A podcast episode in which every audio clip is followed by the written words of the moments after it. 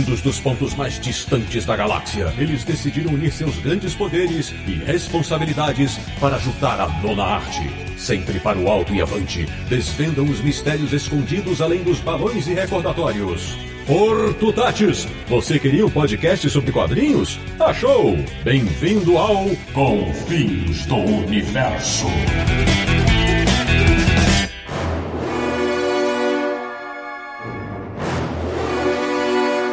Bem-vindo, bem-vindo! Está começando mais uma edição de Confins Universo, podcast sobre quadrinhos mais ouvido na Louisiana e em Northampton, que é o podcast do Universo HQ, o site que tem o mapa da cidade de Baton Rouge, www.universohq.com. E o episódio de hoje vai comemorar os 40 anos de um clássico, não só da DC Comics, mas dos quadrinhos mundiais. Eu sou Sidney Guzman, falo de São Paulo e sou um dos tantos brasileiros que começou a ler esta preciosidade em formatinho. De Petrópolis, do Rio de Janeiro, o único cara que eu conheço que tem na coleção uma cópia de um certo filme dirigido em 1982 por Wes Craven. Samir Daliato. Talvez o mundo não tenha mais lugar para monstros, ou talvez os monstros apenas tenham ficado mais difíceis de distinguir. Começou bem. Da República de Piranha em São Paulo, ele que já admitiu que a única coisa que o faria dormir numa fila na CCXP seria para pegar autógrafo de um certo mago inglês barbudo. Marcelo Naranjo. Eu ia ficar mesmo viu? Eu ia passar correndo pelos corredores. Eu ia pagar esse mico e ponto final. Eu preciso ver essa cena. Ivan Costa, providencie, por favor. Dino Chevangano próximo correspondente internacional, um homem que até hoje vibra com a história em que uma certa criatura vai ao inferno resgatar a alma de sua amada. Sérgio Codespot. É, mas eu tô nessas, eu tô com o Naranjo também. Acho que seria a única coisa que eu ficaria na fila. e fechando o timaço desse episódio de Porto Alegre, no Rio Grande do Sul, o nosso convidado especial, o profissional brasileiro que mais vezes trabalhou com este monstro. Fabiana Denardim, bem-vindo. Valeu, Sidão, valeu o convite aí. Vamos falar um pouquinho desse assunto que a gente não gosta, assim, o, o Alan Moore e o Monstro do Pântano, né? Quase nada. Pois bem, meus amigos do Confio do Universo, o Og deu a letra. Bom, o Og, que já avisar nossos ouvintes aqui, é o apelido do Fabiano Denardim, que a gente conhece há bastante e às vezes de Og, tá? Esse episódio do Confio do Universo é para relembrar, com muitos spoilers, já vamos avisar agora, né? As quatro décadas do monstro do pântano do Alan Moore. Então, ajeite o fone de ouvido, aumente o volume e prepare-se, porque tem muita história boa para contar dessa saga. Até já.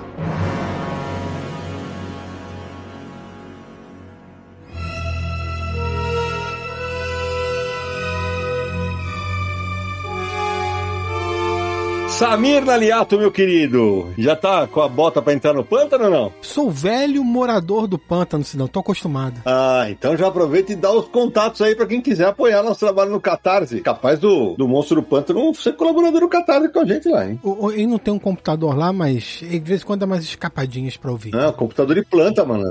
E você que está nos ouvindo, em primeiro lugar, muito obrigado por escutar o nosso programa. E segundo, acesse lá catarse.me barra Universo HQ, nossa campanha no Catarse, que ajuda aqui a gente a manter o podcast, manter o site. Essa campanha que já tem sete anos, o pessoal nos apoiando aí, dando essa força pra gente para poder fazer o podcast. Caso você esteja nos conhecendo agora ou conheceu há pouco tempo, tá maratonando, considere nos apoiar também. Acesse lá, veja todos os planos disponíveis, veja as recompensas programadas. Você que já apoiou, parou, pode voltar, vamos receber recebê-lo com braços abertos também. Então acesse catarse.me barra Universo HQ. Seja muito bem-vindo para ser um confinalta. Samir, uma das recompensas para quem apoia o nosso trabalho no Catarse é ter o seu nome eternizado. Pô, vai ter gente que vai ficar feliz de ter o nome eternizado neste episódio. Quem são eles? Nossa, mas é para ficar muito feliz, afinal de contas não é um programa qualquer. Então vamos eternizar esses nomes. Muito obrigado, Gabriel Gomes Rebelo, Robson Bezerra, Daniel Santos Neto, Mari Iwanaga e Cláudia Colasso. Obrigado, pessoal. E para fechar os recados iniciais, Samir, a Comic Boom está de endereço novo. Pois é, a Comic Boom inaugurou a nova loja. Pessoal, vocês já podem visitar. Continua no Tatuapé, mas agora na rua Coelho Lisboa, número 366, uma loja de dois andares, vai ter espaço para evento, sessão de autógrafo, lançamento, um monte de coisa legal. Passe lá para conhecer a loja nova da Comic Boom. Mas lembrando que o site continua o mesmo, comicboom.com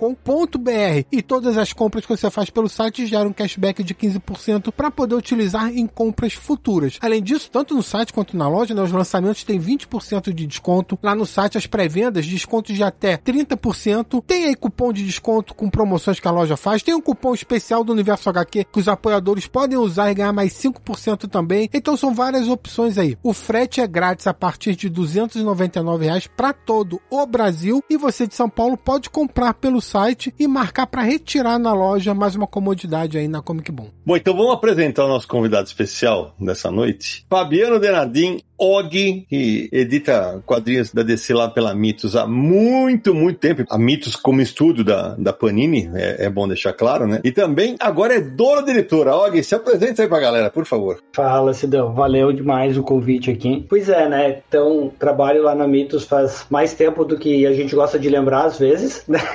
Já faz mais de 20 anos aí. O monstro tá fazendo 40. Eu comecei e não tinha nem 20 ainda. Olha aí. Então, trabalho lá como funcionário da Mitos, né? Prestando prestando serviço para Panini como estúdio e também tenho como um projeto pessoal a editora hipotética, que é uma ideia que estava sendo fermentada há muito tempo assim para fazer desde que eu tinha a galeria antes, né, tu deve lembrar. E daí antes da pandemia mesmo acabou a galeria e daí eu falei com a minha sócia Iris e a gente resolveu voltar, mas agora como editora. E para publicar um material assim bem diferente do, do trabalho da Vertigo, né? Também material nacional e tal. Então é, é isso aí. Agora sigo prestando serviço para Mitos, editando material da Panini para para eles e fazendo material da Hipotética. Og, aproveita e fala, fala de alguns dos títulos que já lançou pela Hipotética. A gente tem o título mais recente agora, que é o Sobreviventes da Fronteira. Não sei se vocês já chegaram a ler. Esse ainda não. Já li. Já leu? E aí? Curti uma super aventura para quem gosta de música e aventura. É um prato cheio. É, massa. Nosso lançamento mais recente é o Sobreviventes da Fronteira, do Fred Rubin. O Fred já fez alguns quadrinhos antes, mas é o primeiro que ele faz como roteirista e desenhista, assim. E é uma aventura de jovens que vão atravessar a fronteira para até a Argentina para assistir um show de rock dos Ramones. É uma parada bem sessão da tarde, assim, muito massa. É um tipo de quadrinho de humor que eu acho que tava fazendo falta, assim. Tem algumas opções, mas esse eu acho que funciona muito bem, assim. E agora a gente tá com uma pré-campanha no Catarse, que é do Edifício Celeste, o quadrinho novo do Thiago Krenin, que ele já publicou no Instagram e tal, a maior parte, né? Mas ainda vai ter uma história a mais e a gente vai publicar ele impresso agora no Catarse. Esses dois aí são os, os destaques de agora. Boa. Então é o seguinte, moçada, vamos, antes de começar a falar sobre o,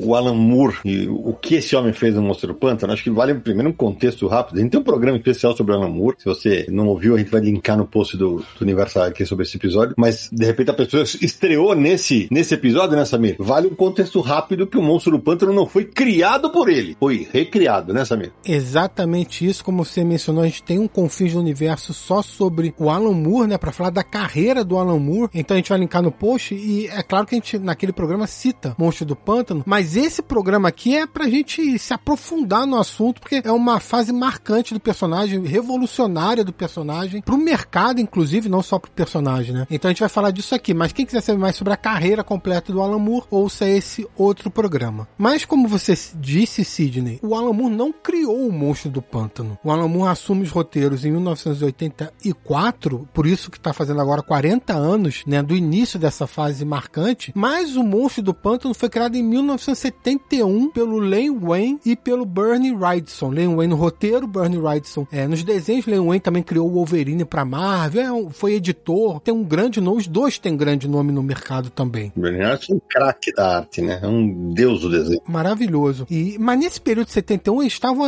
no começo da carreira e tudo mais, né? Então eles criaram o personagem House of Secrets número 92 em julho de 1971. House of Secrets, assim como House of Mysteries, eram duas antologias da DC que traziam histórias de terror, esse tipo de coisa. E aí, nesse número 92 de House of Secrets, uma história de oito páginas, o Len Wayne e o Bernie Wrightson apresentam um personagem chamado Alex Olsen, que ele era um cientista e, e era casado, e aí o ajudante dele lá na, na, Nunca diz exatamente qual eram os experimentos que ele fazia, mas esse ajudante também era apaixonado pela mulher dele, e aí provoca um acidente no laboratório para matar o Alex Olsen e aí ele poder ficar com a mulher, né? E quando tem a explosão no laboratório, ele joga o corpo num pântano. E aí surge um monstro do pântano, que é esse Alex Olsen transformado. E a, a versão, o visual do monstro do pântano que eles apresentam nessa primeira história, ela é um protótipo do que viria depois. É um personagem que tem um rosto um pouco parecido, mas ele não tem muita definição de corpo, ele parece mais uma massa e tudo mais. Então é uma história curta, eles apresentam esse personagem. Só que fez muito sucesso. As agendas foram boas, a DC recebeu muito de carta e tentou convencer os dois a continuar a história desse monstro do pântano. Só que eles não quiseram, não tinham ideia, não queriam retomar o personagem, enfim. Passado um ano, o Len Wayne teve uma ideia para trazer o personagem de novo e conversou com o Bernie Wrightson. Aí o Bernie Wrightson topou e esse personagem era um pouco diferente da versão anterior. Nesse relançamento que saiu em Monstro do Pântano número 1 de novembro de 72, o personagem não se chama mais Alex Olsen, se chama Alec Holland. Ele também é um cientista, ele é casado, os dois são cientistas, né?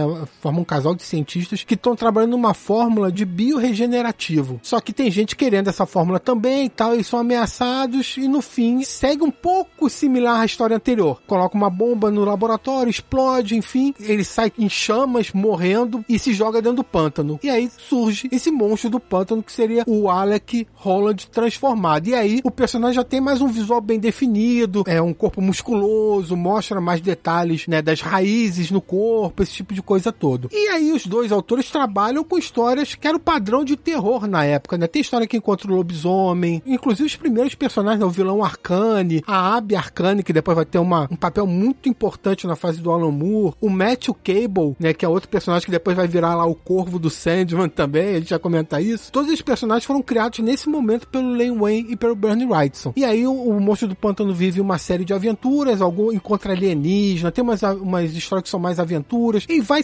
mudando um pouco de terror para mais aventura, espécie super-heróis e tal, mas ele sempre tenta abordar temas como o monstro do pântano é um monstro, mas tem tanta gente aí que faz coisas mais monstruosas. Quem é o monstro de verdade? A sociedade é o monstro, né? Ele tenta fazer esses paralelos durante as histórias, são algumas bem interessantes nesse sentido. Mas aí o Len Wayne sai no número 13, o Bernie Wrightson sai no número 10, a série vai até o número 24, é, ainda escreve o David Michelini, que depois fez grande sucesso no Homem-Aranha e outras séries, Nestor Redondo, Gary Conway, todos eles escreveram essa revista, mas ela é cancelada no número 24. Bom, e aí vem a saga do Monstro do Pântano. O nome da revista era esse mesmo, né? The Saga of Swamp Things, a saga do Monstro do Pântano. Foi lançado em maio de 1982 porque ia sair um filme do Monstro do Pântano, como você mencionou na abertura, dirigido pelo Wes Craven, que é um filme B, né? Filme B de monstro. B porque você é amigo, né?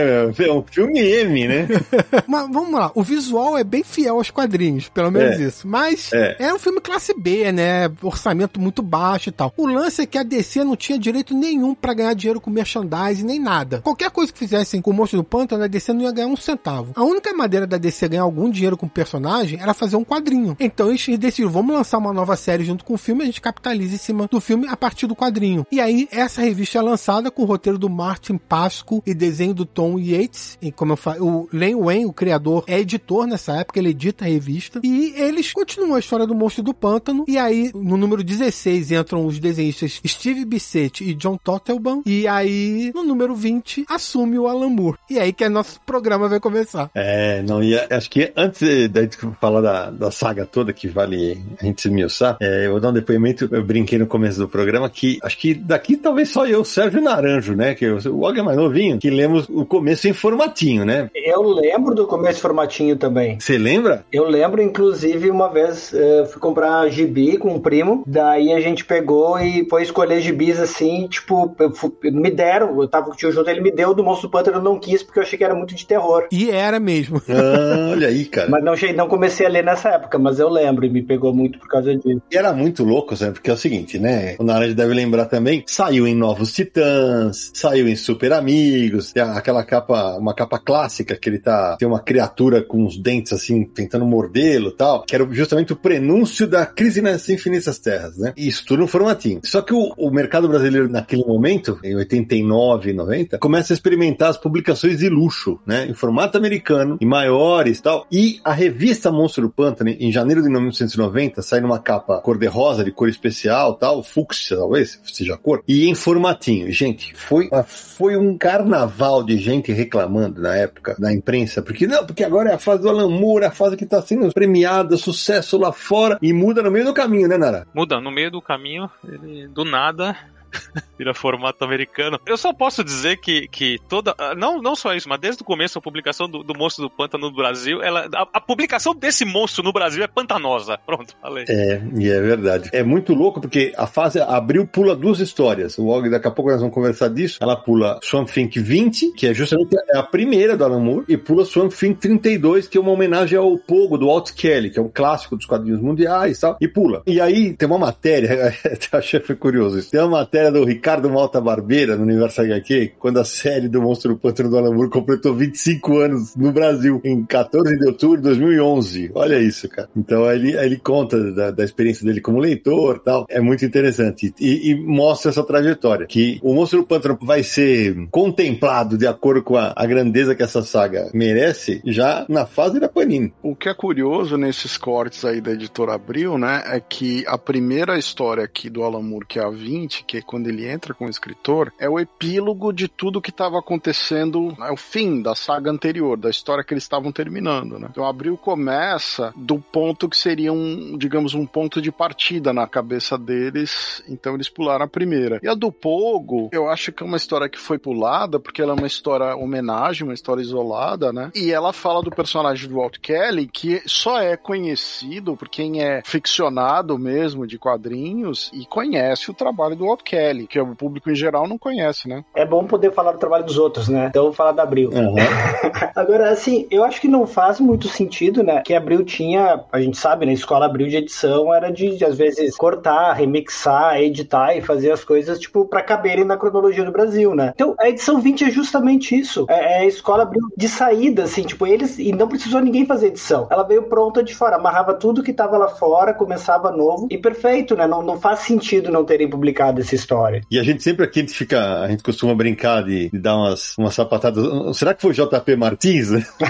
Porque quando começa a publicação, era, ainda era nos 80. E era julho de 86 quando começa. Acho que ainda tava o JP ali. É possível. E olha, essa história ainda ela estabelece a Abe, estabelece o Matthew como um, um alcoólatra, uhum. sabe? Ela mostra várias coisas que depois vão ser super importantes lá pra frente, né? E ela é importante porque no final dessa história, o monstro do pântano morre. E quando começa a história seguinte, que é quando Abril começa a publicar, o monstro do pântano tá morto. Então, o leitor que pegou a primeira história pra ler, o que que aconteceu? Por que ele tá morto? Porque na história anterior o monstro do pântano foi caçado, né? Então mostra essa caça ao monstro do pântano e o final é ele estirado no chão, morto. Até por ser Abril que costumava cortar a página, dava para cortar o início se não quisesse ter ligação à, à história anterior e pegava o finalzinho, dava para colocar e seguir. É, e até pensando com a cabeça do editor da Abril daquela época, a 32, é como o Sérgio falou, essa era, vai, dava para cortar porque ela não tinha implicação em cronologia, era mais uma história de homenagem e tal. E naquela época não,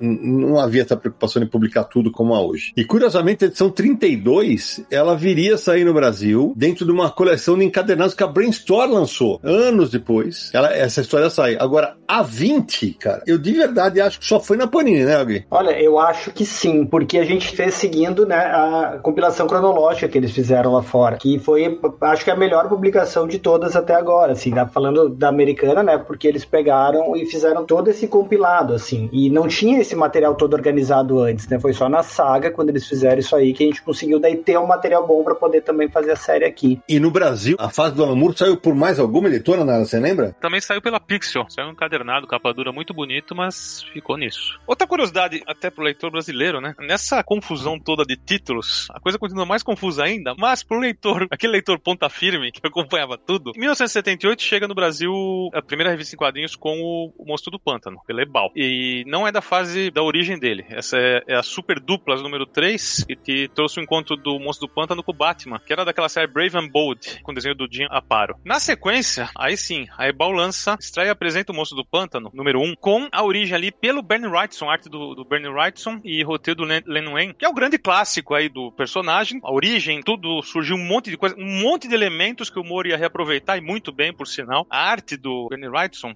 um desbunde, linda de tudo. A Panini relançou essa fase, tanto em formato americano, quando posteriormente nesse formato absoluto, né? A Ebal não chegou a lançar tudo, mas em 12 números, em formatinho, ela lançou uma boa parte dessa fase do Monstro do Pântano por esses artistas, né? Então, quem teve a sorte ou a ou esteve lá antes, conseguiu acompanhar. Foram, desculpa, foram 13 números em formatinho do Moço do Pântano e mais uma edição extra. Eles publicaram justamente a fase escrita pelo Len Wen, até o Monstro do Pântano 13. Exatamente, então é um excelente abre aí para quem vai conhecer posteriormente a, a, fase do Alan Moore. Fazer uma retificação aqui. Manda. A saga do Monstro do Pântano saiu no volume da Pixel, saiu com a edição 20 também. Ah, boa. Então a primeira vez que foi publicado foi na edição da Pixel. Boa, boa. Obrigado pela correção. Boa, Og. Não, eu fui checar aqui né, na nossa referência, que é o Guia dos Quadrinhos, né? Grande Edson Diogo. Um abraço para ele. Trabalho importantíssimo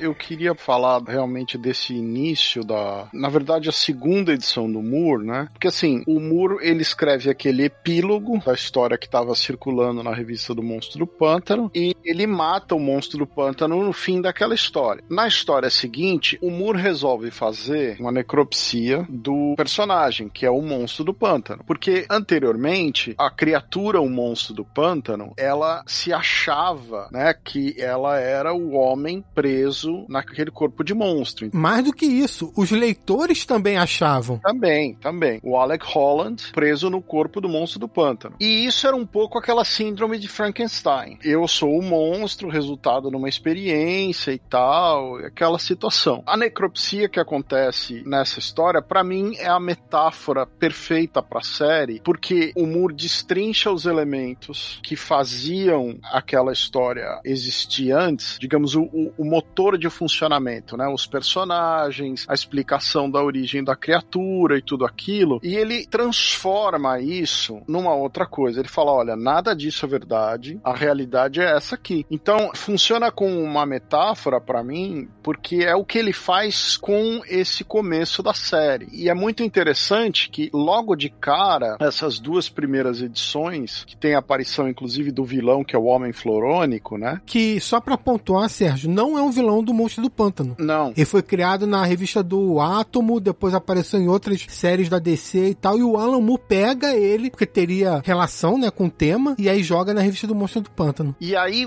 você vê que ele cria, evidentemente que ele tá trabalhando com um gênero mais de horror, de terror, como gênero, né? Mas o assunto dessas primeiras histórias é não só a transformação, mas já era um personagem muito de cunho ecológico. Vale lembrar que na época que ia sair o filme do Monstro do Pântano no cinema, e teve também uma série de televisão, o Greenpeace chegou a fazer um comercial com o personagem do Monstro do Pântano. Caraca. Então, assim, eu acho que é o primeiro quadrinho americano mainstream que tinha uma pegada fortemente ecológica, embora tivesse disfarçada de uma série de horror sofisticado, né? Mas assim, eu não acho, eu não acho que ela tá disfarçada. Eu acho que ele é, ele é abertamente ecológico, assim, e, e anti muitas coisas que estavam lá na época. Isso é uma coisa que eu quero pontuar depois. Mas eu queria só registrar aqui, né? O título da história é a lição de anatomia, clássica, né? Essa história, assim. E é legal esse teu comentário, porque, assim, né? O Moore, com essa mudança, ele muda completamente a natureza do personagem. De um homem preso num corpo de monstro, vira a essência ao monstro. E daí isso aí vai pontuar toda a história para depois. É uma mudança, parece pequena, né? Mas muda completamente a natureza do personagem. Exatamente isso. Ele usa aquilo para reconstruir o personagem, né? E é importante porque como eu falei, o personagem, os leitores, sempre achavam que era o Alec Holland lá, o cara que se transformou num monstro. Ele achava, né? É. Ele achava, o leitor, os leitores achavam, os autores achavam, todo mundo. Mas quando o Alan Moore assume, ele, ele transforma isso. Não é um homem que se transformou num monstro. É um monstro que se achava ser o homem. O Alec Holland realmente morreu naquele momento. Só que a consciência dele foi transferida para as plantas e tomou forma daquele ser. E qual a importância disso? Porque desse momento em diante, até o Alan Moore sair da série, um dos focos principais de todas as histórias é a busca pela identidade, a busca pelo seu lugar no mundo, quem ele realmente é. E o Alan Moore explora isso de várias maneiras, começando nesse arco de lição de anatomia. E uma coisa interessante, vou dar, é, é um depoimento meu mesmo, né? Quando eu li essa primeira edição aí, né, da, da necropsia e tal, aí eu falei, ah, cara, imagina, imagina, eu com 19, 20 anos lá, leitor de super-heróis, a primeira sensação que eu tive foi, quando ele começa a mudança foi, foi torcer o nariz. Ah, sério, velho? Pô, o cara vai querer fazer o personagem novo, não sei o que, meu amigo.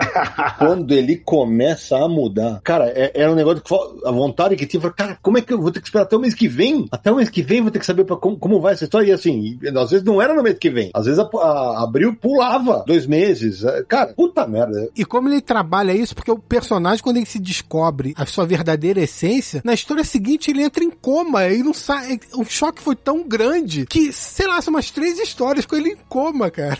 É, e o curioso é que essa história se chama Lição de Anatomia e o logotipo é um homem destrinchado, né? E esse homem destrinchado e esse título é uma homenagem ao filme Anatomia de um Crime, do Otto Preminger, cujo cartaz foi criado pelo artista é, Saul Bass e é o homem destrinchado em partes. Então o Moore começa fazendo já uma homenagem a um filme famoso do Otto Preminger que era Anatomia de um Crime e ele, e ele transforma em lição de anatomia, né? Então já é brilhante, logo nessa segunda história ele já tá brilhante ali, já tá mostrando mil referências e fazendo um monte de coisa. E além do Alan Moore pegar mais forte do lado de terror, que era a essência original do personagem, até um terror psicológico também, né? Eles aproveitam para mais uma vez refinar o visual do monstro do pântano, porque eles colocam mais musgo, mais raízes, mais um monte de detalhes na, no corpo do monstro do pântano, porque antes o cara é basicamente um cara malhado verde com um rosto de monstro e uns galhozinhos, né? Aqui não, é galho, é raiz, é planta, é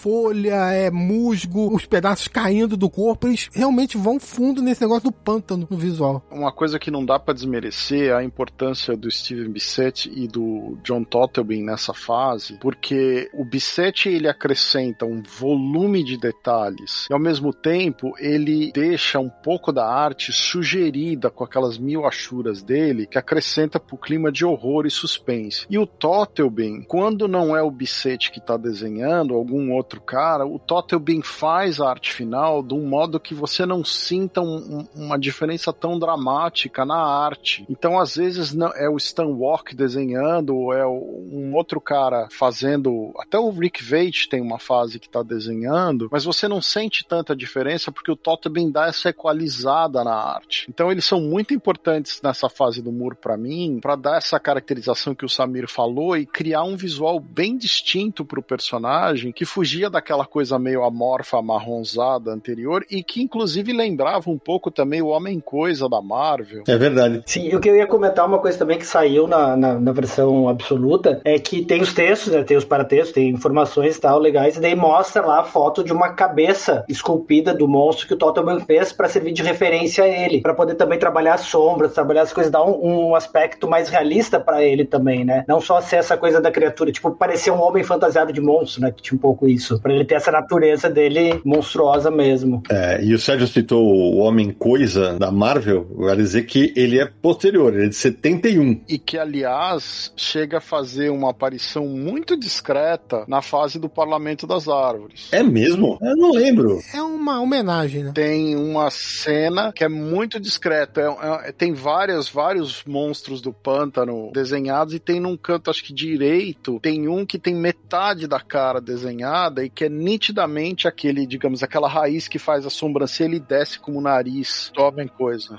É, essa fase é importante, ó, você soltando spoiler antes aí de, de mais mudanças. Não, não, eu só falei porque a gente tá falando do Homem Coisa e eu tô falando que ele aparece desenhado. E eu preciso fazer uma correção, Sé. O Monstro do Pântano é de julho de 71. O Homem Coisa é de maio de 71. É, eles foram criações contemporâneas. Foram feitos no mesmo período de tempo ali, né? É isso aí. É meio que X-Men Patrulha do Destino. Aliás, só pra eu não esquecer, o Monstro do Pântano surge em House of Secrets número 92. E o Alan Moore vai pegar essa história e essa capa e vai refazer essa história. Refazer não, republica na íntegra a história. Ele republica na íntegra porque a história só tem oito páginas. Ele insere aquela história na história dele. É sensacional essa história. Exato. Eles criam uma história de 12 e no meio dessas tem a de 8, que é aquela reimpressão da original. Mas a capa é uma homenagem do Totelman à capa original, né, do House of Secrets. Que é aquela famosa capa que tem a, a Louise Simonson posando com uma modelo loira da capa do Monstro do Pântano. E na capa nova do Moore é a, é a, é a Abigail na capa, né? E é uma republicação no meio dessas, como o Samir falou, é um, é uma republicação inteira da história. E aí que ele religa o Alex Olson com o Alec Holland, que ele faz os dois personagens se interligarem, né? E é verdade, eu achei. Eu achei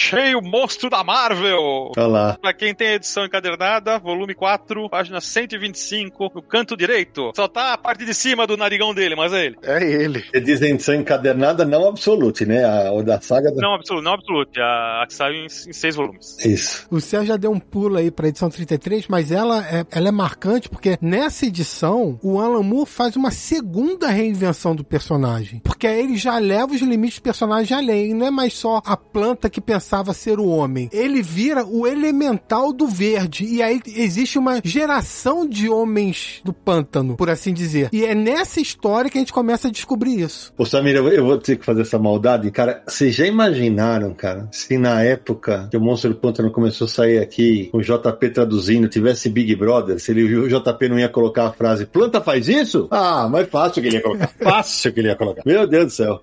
Foi assim. E só pra contextualizar, que eu falei, lembra que eu falei há pouco lá que, ah, quando saiu em 1990, teve um- uma reclamação. Por que houve a reclamação? Naquele momento, começava a, ser, o- a gente tinha o conceito de quadrinho adulto no Brasil. E o quadrinho adulto era formato americano. Era isso. Formato americano. Aí quando pega o Monstro do Pântano, que tinha texto pra cacete, e reduz, aí, bicho. Foi que aí que os jornalistas todos saíram em defesa da publicação que depois passaria pro formato americano. Voltando à lição de anatomia, eu queria apontar só duas coisas que eu adoro nessa história, que é o seguinte. Primeiro, a cena em que ele acorda do coma, que é linda, é uma splash page maravilhosa. E aí a história continua, tem participação da Liga da Justiça. O Alan Moore mete até a Liga da Justiça no final da história, porque tem lá o lance de que o, o homem florônico vai acabar com a humanidade, esse tipo de coisa. E a última página da história do monstro do pântano com os braços abertos e o sol no fundo, é tipo ele se aceitando, sabe? Fazendo parte daquilo. Outra cena linda. Essa fase que o vilão é o, é o florônico, né? Que eu falei que tem esse cunho ecológico, porque ele fala que ele tá destruindo a Terra, né? Que os humanos estão destruindo o planeta e ele quer destruir tudo, ele quer queimar tudo. E a Liga da Justiça se considera impotente para tomar alguma atitude em relação ao que ele tá fazendo, né? E aí fica aquela pergunta: quem que olha por esses lugares? E aí a resposta é o, o monstro do pântano, né? Que eles estão em Roma, na Louisiana, né? Esse primeiro arco é, é- é- é brilhante porque é um excelente começo de série e tem até uma questão que, vamos ver se eu não sei se o, se o Fabiano vai concordar comigo, se o Denardinho vai concordar comigo, que o Alan Moore, como ele é inglês, ele transforma todos os outros leitores em voyeur da cultura americana, porque ele olha a cultura americana dos olhos de fora, né? Um bom ponto. Então, tudo que ele faz é, por exemplo, essa história mesmo, tem aquela cena que tem um fulano que aparece com a serra elétrica, e o próprio Florânico faz, você traz esse símbolo pra mim, daquele massacre e não sei o quê. O próprio filme de horror, o gênero de horror, vira uma coisa de voyeur, um espetáculo de voyeurismo do que seria a cultura americana, né? Eu concordo. E assim, não só o leitor, os próprios artistas, né? Porque ele não tá falando dos Estados Unidos em geral, ele tá falando de uma cultura muito específica que é essa, esse- essa região ali do Bayou. Sim. Os próprios artistas tiveram que ir lá pesquisar, porque eles não tinham essa referência. Ah, o Steve Bissett conta isso. Ele conta isso no texto, né? Ele teve que ir lá pesquisar porque ele estava desenhando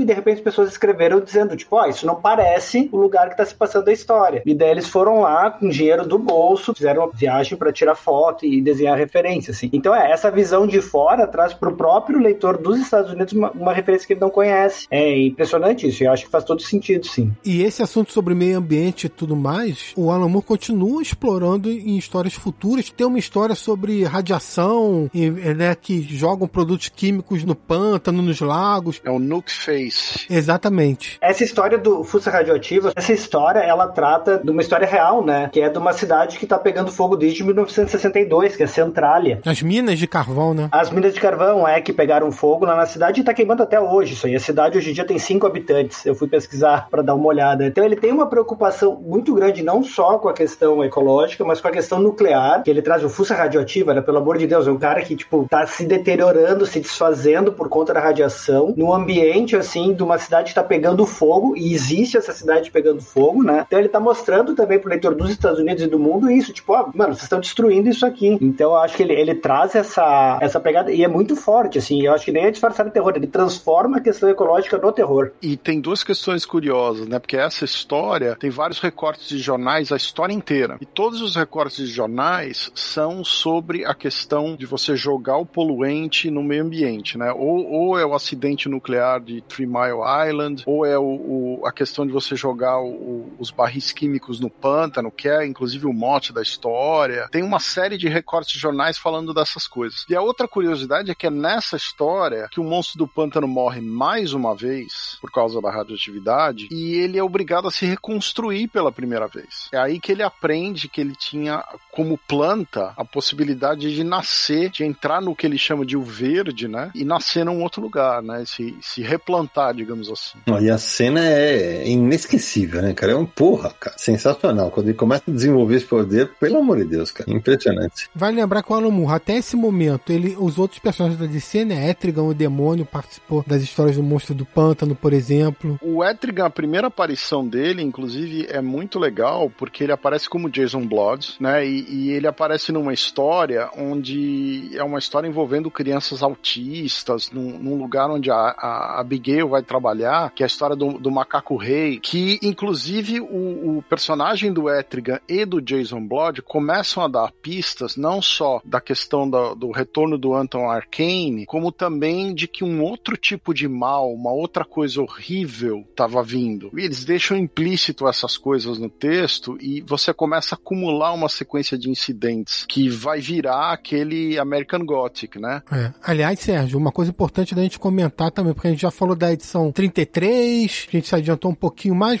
só que tem um lance importante que a gente está falando aí do Arcane, acontece uma coisa importante com a Abigail nessa saga das crianças e tudo mais. Essa história, o desfecho dela ali, quando tava perto do desfecho, começou a chamar a atenção do Comics Code. E aí no número 30, é, foi, o número 30 foi a última edição da saga do Monstro do Pântano que saiu com o selo do Comics Code Authority na capa. O Comics Code, para quem não sabe, falando rapidamente, aquele era, e já não existe mais, era aquele órgão de autocensura do mercado americano que, quando vinha com o selo na capa, é que aprovava, né, mostrava assim, ah, esse quadrinho aqui tá aprovado pela gente, tem certas garantias, você pode comprar pro seu filho, enfim. E temos um confins especial sobre censura nos quadrinhos, que é o confins universo número 2. Olha só. Número 2, exatamente. Vou linkar também nesse programa. E aí, quando chega nessa edição 30, o Comics Code fala, porque é, é, começa a tocar temas como incesto e outras coisas. E aí, o Comics Code fala assim, ó, isso aqui você vai ter que mudar, não vai poder. E aí fala pra DC. Aí a DC vai, no caso, a editora que era Karen Berger, vai pro Alan Moore, pro Steven Bissett, pra todo mundo. Ó, isso aqui o Comics Code não autorizou, tem que refazer e não sei o quê. E aí, eles estavam muito em cima do prazo. Tinha que redesenhar, fazer um monte de coisa e atrasar a revista toda. E eles começaram a conversar entre eles. Aí eles giraram pra DC e falaram assim: olha só, se a gente vai começar a mudar as coisas, a gente quer sair do título, porque a gente não quer contar a nossa história de outra maneira. Tome. Aí a DC chegou e falou assim: puta merda, a gente não pode perder essa equipe criativa, né? Chegou pro Comics Code e falou: não, a gente vai publicar sem o selo. E a partir daí, nenhuma edição do Monstro do Pântano teve o selo do Comics Code. E no lugar, a DC botou uma frase em cima do logo que diz o seguinte: Planta faz isso? Vi um textinho em cima do logo falando suspense sofisticado. É, deixa de vir The Saga of Swamp Thing e passa a ser só Swamp Thing, né, no título. Suspense sofisticado. E tem uma coisa, né? A Karen sempre levou crédito por isso, né? E ela resolveu dar crédito no Twitter também para outra pessoa que foi importante, que era a Janet Kahn, que era presidente da DC na época, se não me engano. Então foram as duas que pegaram e peitaram isso aí e disseram: não, agora não tem mais o selo, e é isso, gente, vamos ter que conviver com quadrinhos assim daqui pra frente. E uma coisa que a gente falava antes de começar a gravar, né? E o Og pode até desenvolver mais agora. O Monstro do Pântano, puta, é um quadril pra lá de adulto. Ele nunca foi do selo Vertigo. Só que ele é, com perdão do trocadilho, ele é a semente, né? Ele é a semente, é o terreno fértil de onde depois veio a Vertigo, né? Porque, pelo amor de Deus, assim, tipo, a, a questão de temática. E se fosse outro cara que não fosse o Alan Moore, também não ia ter sido a mesma coisa. Não ia ter Vertigo. Se não tivesse a Karen Berger e o Alan Moore. A minha teoria é essa. Não ia mesmo. O selo Vertigo, o Vertigo, só foi criado no início da década de 90. Nem as primeiras edições do Sandman tem o selo. Verdade. Constantine, Hellblazer, Constantine que foi criado, a gente vai falar disso, foi criado pelo Alan Moore pra revista do Monstro do Pântano. Né? A gente vai comentar sobre isso daqui a pouco, mas, cara, nenhuma história do Alan Moore no Monstro do Pântano tem selo Vertigo. Mas ela foi a pedra fundamental para que a DC visse que, caramba, esse tipo de história tá funcionando, as pessoas querem isso. Então a gente tem que dar mais isso para elas. E aí acaba culminando na criação depois do selo Vertigo. Daí a Karen Berger assumiu a edição do selo da revista do Monstro do Pântano, né? E daí que começou toda essa maquinação, assim, que culminou nisso. Agora, imagina, o Hellblazer foi criado ali. Vocês imaginam a Vertigo sem Hellblazer? Não. Não. Não tem como, né? né? O que eu não queria, só não queria pular, porque o Samir deu uma palhinha do que, que são essas edições até chegar ali no ponto que a gente estava, né? Mas tem duas coisas importantes que, assim, o Anton Arcane era o, digamos, o arqui-inimigo do Monstro do Pântano na fase anterior ao Moore, né? Ele quer trocar de corpo com o Monstro do Pântano para ser imortal. É, e aí o que acontece é que ele transforma o Arcane quase num demônio. E o marido da Abigail, que é o Matt Cable, ele tem uns poderes. E ele se transforma num alcoólatra e ele começa a usar esses poderes de uma maneira bastante bizarra, assim, meio, digamos, sexualizando os poderes, né? Toda essa situação acaba que o Matt Cable alcoolizado, ele sofre um acidente de carro, morre, e quem assume o corpo dele e possui o corpo dele é o, o Anton Arcane. Então, o Cable, ele só fica vivo por causa do Arcane usando os poderes, né? E essa é a fase que o Samir mencionou que tem o incesto, porque a Abby acha que ela tá transando com o marido e é o tio, na verdade, né? O tio dela ocupando o corpo do marido. E tem toda essa questão, é a primeira vez que o monstro do pântano já não é mais o mesmo personagem que o Arcane enfrentou da primeira vez. Então, quando eles enfrentam pela segunda vez, ele é muito mais poderoso, ele tem muito mais condições de enfrentar o vilão numa outra esfera, né? E por mais que seja quadrinho de terror, e justo esse momento que você tá mencionando agora, Sérgio, não dá para deixar de pensar como sendo uma coisa meio de super-herói, né? Ah, sim. Sim. Que é quando o Arcane tá acabando com o monstro do pântano, o monstro fugindo, fugindo, fugindo, ele grita lá, você vai, aí, vai quando tá fugindo? Não adianta fugir, Roland. Só que ele tá sendo estratégico, ele não tá fugindo, ele fala, eu não estou fugindo, né? Eu cheguei aqui no meu local de poder, que é o pântano, eu sou o monstro do pântano, e você não devia ter vindo aqui. E ele se vira, e aí a briga, aí a coisa fica feia.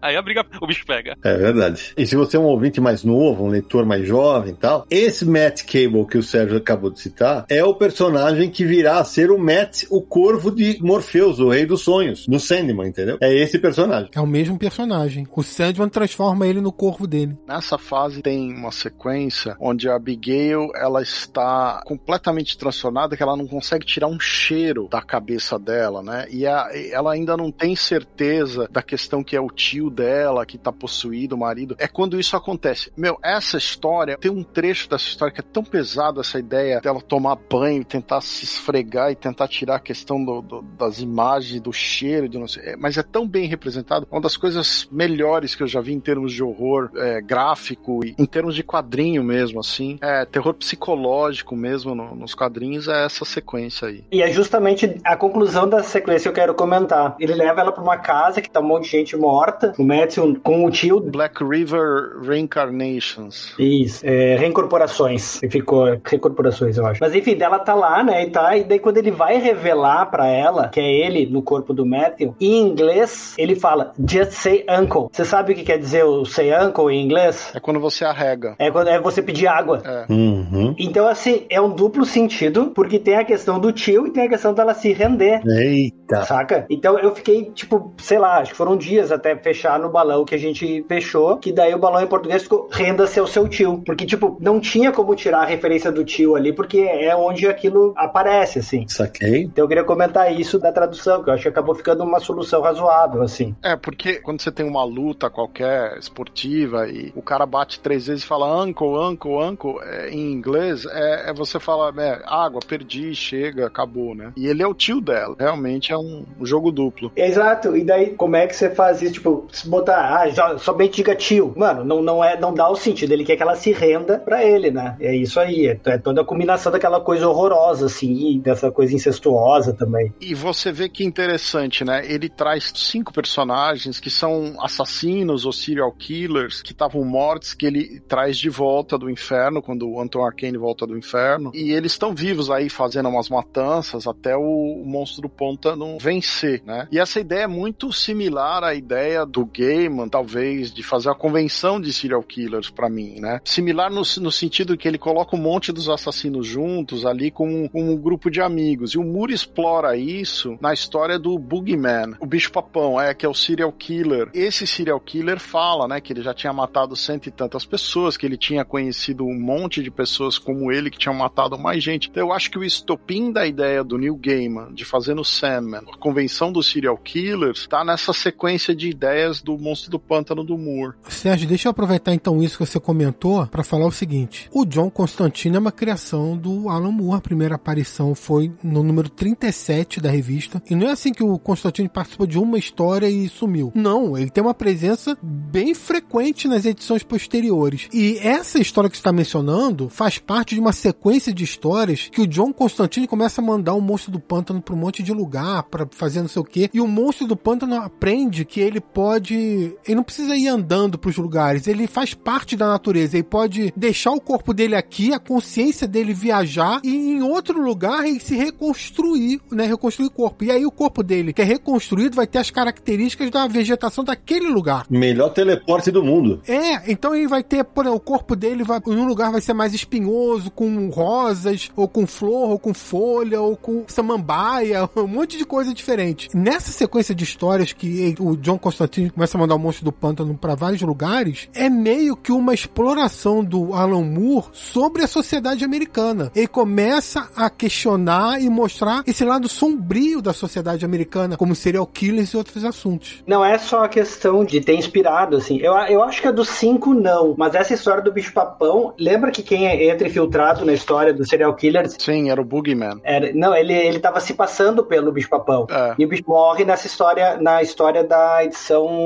44, ele aparece no Monstro do Pântano. Sim, o, o Gaiman faz a referência direta ao personagem. Exato, direto. Ele pega o personagem daqui pra colocar lá. O que o Samir falou é exatamente a, a ideia do, do voyeur da cultura americana que eu falei. Porque você veja, ele usa um serial killer numa história. Depois você tem uma história que são os vampiros, a versão do Moore, né? Que é uma cidade alagada, que tem os, os vampiros embaixo d'água. Que isso é uma continuação de uma fase anterior que não é do Moore, né? Inclusive o chefe dos, dos vampiros, que é um peixão lá, me lembrou uma coisa meio Lovecraft, né? Sim. E aí você tem uma história de lobisomem, que é uma história feminista. Exatamente. Ele não só faz esse passeio pelo todo o imaginário de terror dos Estados Unidos, né? Como ele dá uma conotação política pra cada um deles. Aí ele passa pra questão da escravidão e dos fantasmas. E dos zumbis. É, dos zumbis, do- na escravidão é dos zumbis e depois tem aquela casa fantasma com as mortes dos rifles indígenas e. Isso, que é meio velho oeste, é um discurso completamente anti-armamentista, assim. Exato. Por isso que eu digo que ele faz, torna você um voyeur da cultura americana, entendeu? De todas essas coisas que a gente tá cansado de ver em filme e que ele aborda de uma maneira completamente diferente, né? Viu, gente? Quadrinho e política, tá aí, é só você entender. Ah, não, é, tá vendo? E tem gente que não entendeu ainda. Isso nos anos 80. Nos anos 80. Não é uma coisa tipo da cultura woke de agora, né? É, não é? Hoje em dia.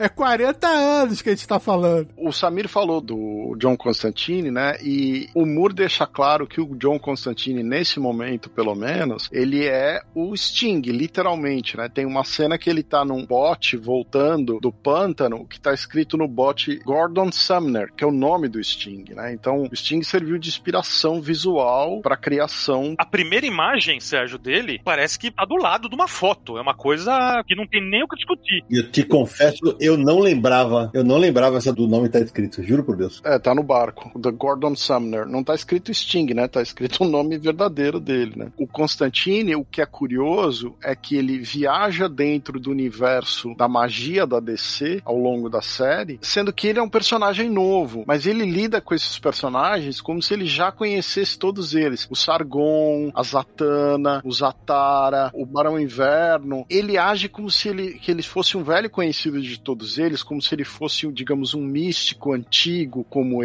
eles. Como o bom picareta que ele é, né? É, e ele te apresenta, inclusive o Mento, né, que é o cara da Patrulha do Destino, e todos esses personagens místicos, para muitos dos leitores brasileiros, eles eram desconhecidos, porque a DC não foi publicada no Brasil por muitos anos, né? Então, a, acaba que o John Constantine, que é um personagem novo, introduz você aos velhos personagens da DC do lado místico, né? É um negócio bizarro. E o John Constantine ainda serve para revelar ao monstro do pântano esse lance dele ser um elemental. É ele que guia o monstro do pântano, inclusive uma história que fica no Brasil, fica na Amazônia. Exatamente. E aí, quando o monstro do pântano ele teletransporte, né? Ele cria o corpo dele na Amazônia, cara, é cheio de folhas, samambaia, o rosto é diferente, tem flor no corpo, umas flores vermelhas, rosas, enfim. É completamente diferente quando ele entra no parlamento. É aí que ele conhece essas várias gerações de monstros do pântano, inclusive o Alex, que era da, do original lá, House of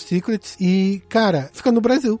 Não, e daí você tem, é isso que você falou, esse personagem que chega do nada, começa a apresentar todo mundo, e ele fica fazendo monstro de pateta o tempo todo, né? Desde o começo, assim, tipo, vem pra cá, vai pra lá e não diz pra que que é. O monstro nunca sabe o que tá acontecendo, assim, é, é muito, é, acho que típico do Constantine. Aqui tem duas curiosidades, né? A primeira curiosidade é que você passa por uma série de eventos, digamos, de horror, que você vê que é um crescendo, né? E esse crescendo, ele tá conectado com a crise que ia acontecer, né? A crise nas infinitas terras. Isso é impressionante. E aí você tem um, um, se não me engano, tem duas revistas que tem uma participaçãozinha do monitor, que tem uma página que aparece a monitor. A primeira é que quando ele tem uma série de energias, digamos, diferentes acontecendo no mundo, acho que uma na época do Homem Florônico e a outra na época do Arcane, que aparece que eles ficam horrorizados com o que está acontecendo em relação àquele ponto, né? E aí você vê que o Constantine acaba explicando que o plano é que tem uma sociedade secreta de magos. La Brujeria. É, La Brujeria que quer criar um fenômeno psíquico, uma intensidade psíquica muito grande para chamar um mal primitivo, uma coisa primitiva que vai acontecer. Então você fica com aquela sensação e você tá lendo as outras histórias da DC e tá rolando a crise, né? Tem uma história que o Constantine leva ele até o satélite do monitor. O monitor já tinha morrido. Essa já é durante a saga mesmo, logo depois da morte do monitor. É, e aí é o Alexander Luthor que tá falando, tem toda a Liga da Justiça, tem todos os personagens da DC estão lá no satélite, não sei o quê. E aí ele acaba conversando com o Alexander Luthor e o monstro é, é, é enviado para fazer um negócio no inferno, né? E o Constantine vai fazer um negócio por um outro lado, né? E um dos personagens de horror que ele cria, que eu acho pavoroso, é a ideia do Invunchi. Sim, horrível. Que é uma criança que é desmembrada quando pequena, os braços são quebrados, a cabeça tá para trás, a mão tá costurada nas costas. É um negócio absolutamente pavoroso, né? Então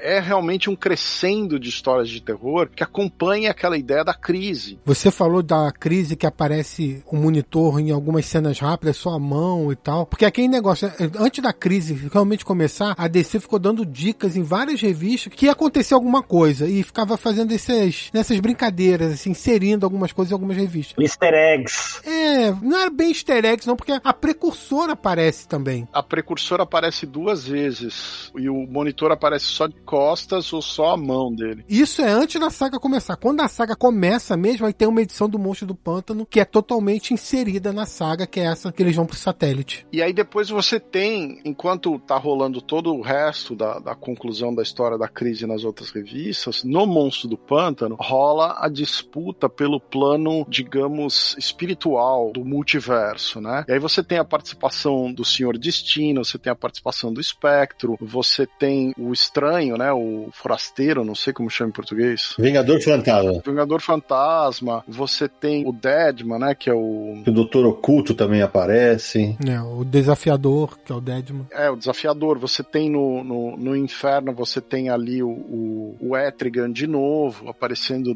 já no inferno. O Etrigan aparece três vezes durante a série. É, você tem, inclusive, alguns personagens seriam os anjos da Cidade da Luz, que vêm com o Vingador Fantasma enfrentar, que são umas esferas luminosas. E aquela ideia, né, da, da mão que surge, assim, que você, você não entende o que é a criatura até que você vê uma mão com uma unha, né, e aí tem uma mão, uma mão de luz e uma mão de sombra, assim, que se encontram, que é o desfecho da saga. Isso é, isso é um negócio tão brilhante dentro do, do conceito da crise. Os diálogos da escuridão, desse personagem da mão, da escuridão, com cada um dos pretensos heróis que tentam enfrentá-la, é, enfrentá-la à escuridão, aquilo é genial. Pequenino, você me ensinou vingança. Pequenino, você me ensinou não sei o que. E vai numa coisa meio filosófica ali que é braba, é braba, é braba. Alan Moore é muito brabo.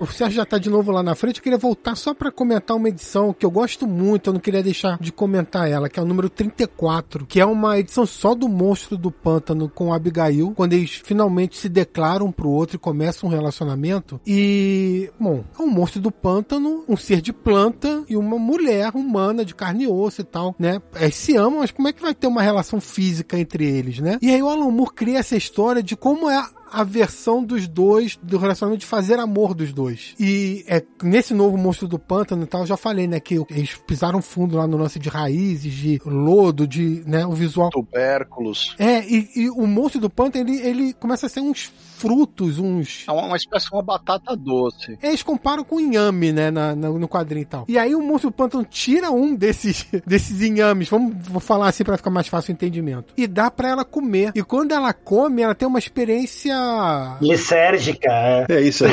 é, é literalmente o fruto proibido, né? Eles começam a viajar juntos, né? Uhum. E ela começa a ver a natureza com uma, uma outra coisa, eles entram em comunhão juntos. E aí tem uma parte que, quando isso acontece, a- o quadro leva o leitor a virar o quadrinho pra ler, e aí você começa a ler o quadrinho em pé, porque as páginas são todas desenhadas em pé. E quando o efeito alucinógeno passa, o quadro volta pra leitura tradicional. Então tem várias coisas nesse sentido que eles fazem. Aliás, tem um hippie que aparece um pouco antes que encontra um fruto do monstro do pântano. É depois, é depois. É depois? Que ficam frutos ali ele pega depois. Ele acha no pântano. Como ele, ele vendia umas drogas e tal, tem uma pessoa que tá morrendo, que come o fruto e tem uma reação muito positiva, e tem uma pessoa horrível que tem justamente ele experimenta a morte do Alec Holland, né, em, em chamas e não sei o que. Então tem essa, essa brincadeira também. E essa história que o Samir tá falando vai resultar no cara que fotografa os dois juntos e posteriormente ele vende as fotos para um jornal. E aí aparece mulher, faz sexo com criatura do pântano, vira uma confusão incrível, né, que tem uma sequência de histórias só disso, né? É o hippie é o Chester. Porque enquanto o monstro do pântano tá enfrentando tudo isso que nós falamos da crise, do não sei o quê, a Abigail acaba sendo presa pela polícia da Louisiana como se ela tivesse feito uma espécie de crime de bestialismo, um crime contra a natureza. Como ela trabalhava com criança autista, as pessoas acham que é imoral. E ela vai presa. Ela vai presa em Gotham City. Não, ela vai presa primeiro na Louisiana. É, não, sim, mas ela vai a julgamento. Tem, tem, tem umas paradas lá. Aí ela sai, foge pra Gotham City, ela vai presa de novo. E aí, quando o monstro volta, e tem a história que participa o Batman, né? Isso que é sensacional. Ele simplesmente transforma Gotham numa floresta, de tão puto que tá. É isso mesmo. É fantástica a história. E vocês falaram da. A repre- fal- Faltou a gente falar disso. A representação gráfica do Monstro Pântano e da Abigail transando é um negócio, velho. É assim, é uma viagem lisérgica mesmo, é um negócio metafísico, eu diria, né? É, mas é bem isso mesmo, metafísico, que era o objetivo dele, dos autores mesmo. E ele brinca muito com a questão da narrativa mesmo, né? De virar a página e os elementos vazarem ali. Ele, ele tá brincando de fazer quadrinho, né? Outra curiosidade é que a história que o Samir fala, que é a 34, a capa gringa dessa história, eu acho que é a, a única capa pintada da série é, nesse período. E é uma capa dos dois, é uma capa linda, uma ilustração linda dos dois abraçados no pântano, não sei o quê. E tem muito a ver com essa ideia, né, que os dois estão se amam, né? Inclusive quando o monstro do pântano fica bravo porque prenderam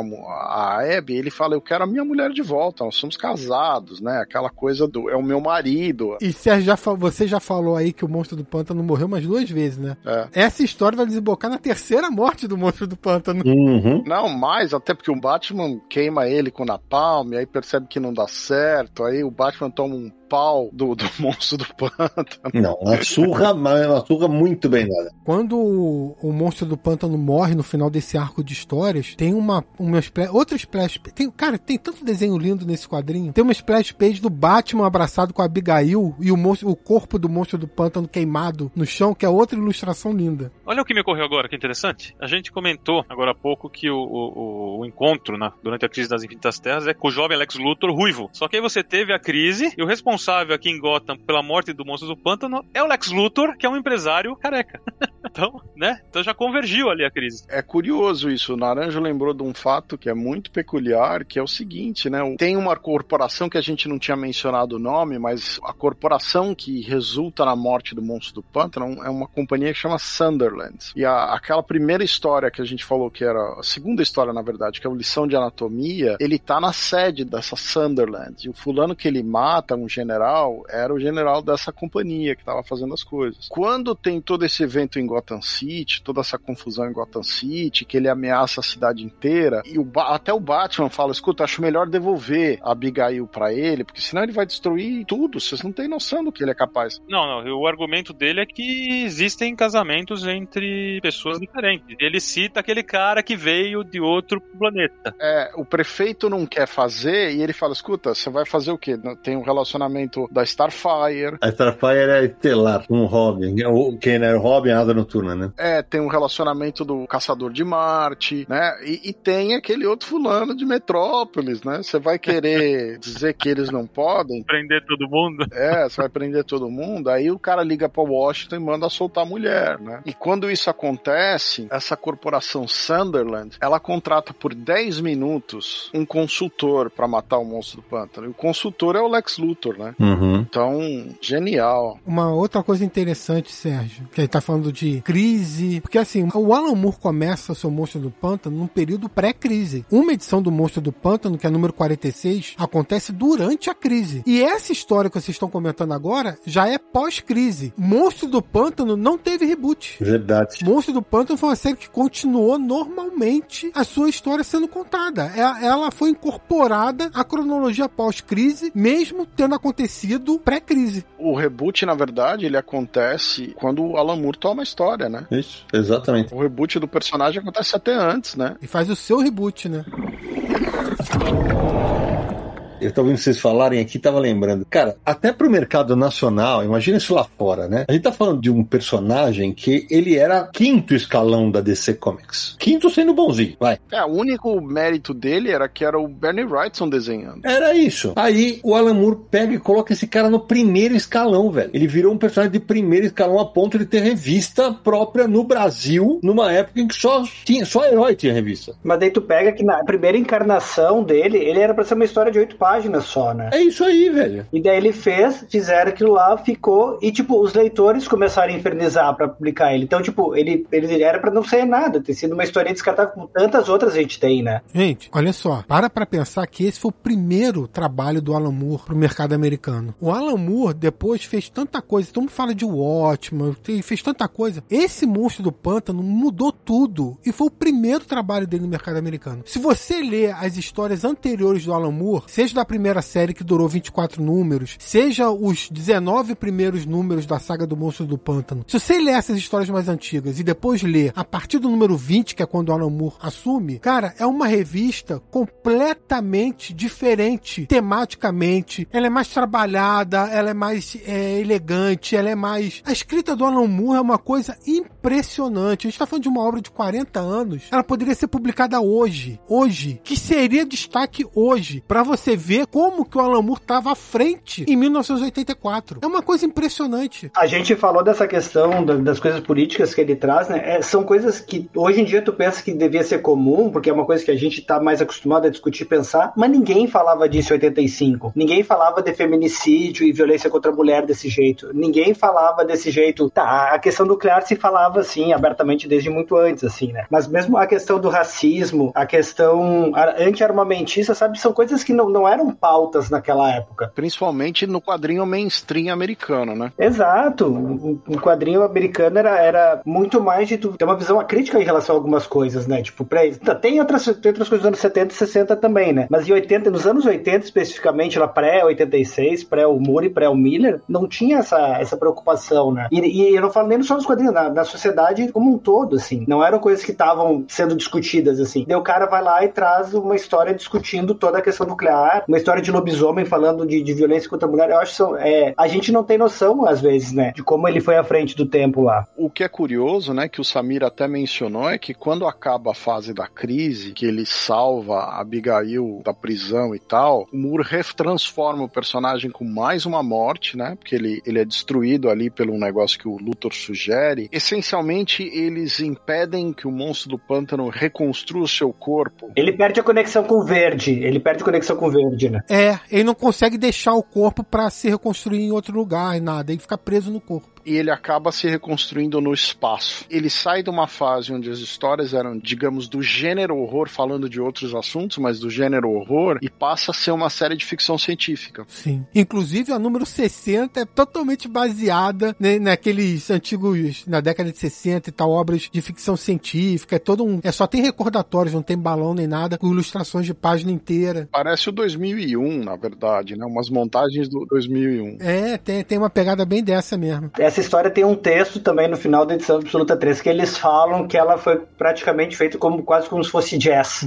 que eles desenhavam, ele, ele compunha aquilo com os elementos que ele tinha, mandava pro Moore escrever. Foi uma coisa colaborativa, assim. Eu acho uma coisa legal desses textos da edição Absoluta, principalmente, que eles trazem muita coisa disso dos bastidores, assim. E uma coisa importante que eles tentam fazer, a gente tem isso, né? O Monstro do Pântano do Alamur. E é dele, é inegável, assim, né? Mas, assim, a afinação dessa equipe que trabalhou, Tipo, não ia ser a mesma coisa sem com outro artista, com outra pessoa desenhando, com outra pessoa finalizando, assim. E eles resgatam um pouco isso. Tipo, ó, era o Moore lá escrevendo os roteiros, mas a gente tinha um trabalho de equipe que assim, todo mundo meio, cada um tocando um instrumento. E eu acho bem legal isso, porque a gente geralmente meio que foca só no Moore, né? E esquece um pouco do resto da equipe criativa. Essa fase que a gente vai comentar agora, que é a fase ficção científica, entre aspas, do Monstro do Pântano, começa a fase final do Alan Moore no título, né? E eu acho curioso, porque quando acontece isso, porque o, o monstro do pântano consegue se reconstruir e a consciência dele vai para um planeta alienígena distante, fora da nossa galáxia, assim, é distante mesmo. E aí o Alan Moore começa a explorar literalmente o universo DC, porque ele encontra com o Adam Strange, encontra com o Gavião Negro, encontra com o Darkseid. É, ele realmente começa a dar uma viajada no universo DC. Ele encontra com os Lanternas Verdes. Com os Lanternas Verdes, até voltar à Terra. Então é um período bem interessante dessa mudança de tom. Acho que é até uma coisa que o Alan Moore quer, pô, quero brincar um pouco com né, esses personagens e tudo. Mas tem uma história que eu quero mencionar, que é logo a primeira dessa fase, que é a número 56, que ela é toda em azul. A história é toda em azul, que é quando ele se reconstrói em outro planeta. E ele começa a tentar reconstruir a vida que ele tinha na Terra nesse planeta. Então ele cria uma Abigail de planta, tenta reconstruir cidades, enfim. Isso. Cara, eu tive uma vibe tão forte dessa história com aquela edição do Watchman, em que o Dr. Manhattan se exila em Marte. E eu fui procurar. A história do monstro do pântano foi publicada em janeiro de 1987. E a história do Watchman foi publicada em dezembro de 1986. Um mês de diferença uma para outra. Aquelas ideias estavam na cabeça dele. Faltou tinta azul nas gráficas.